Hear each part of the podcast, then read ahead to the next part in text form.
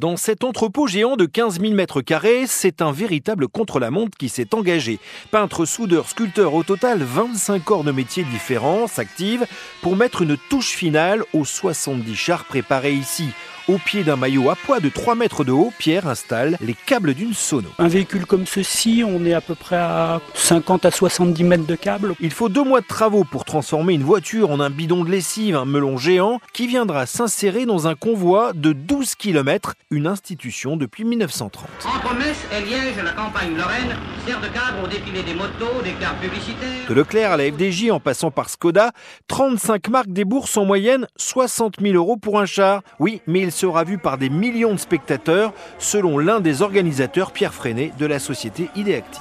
La caravane du Tour, c'est 15 millions de personnes touchées. Et entre les bonbons, casquettes, porte-clés, pas moins de 18 millions de gadgets seront distribués.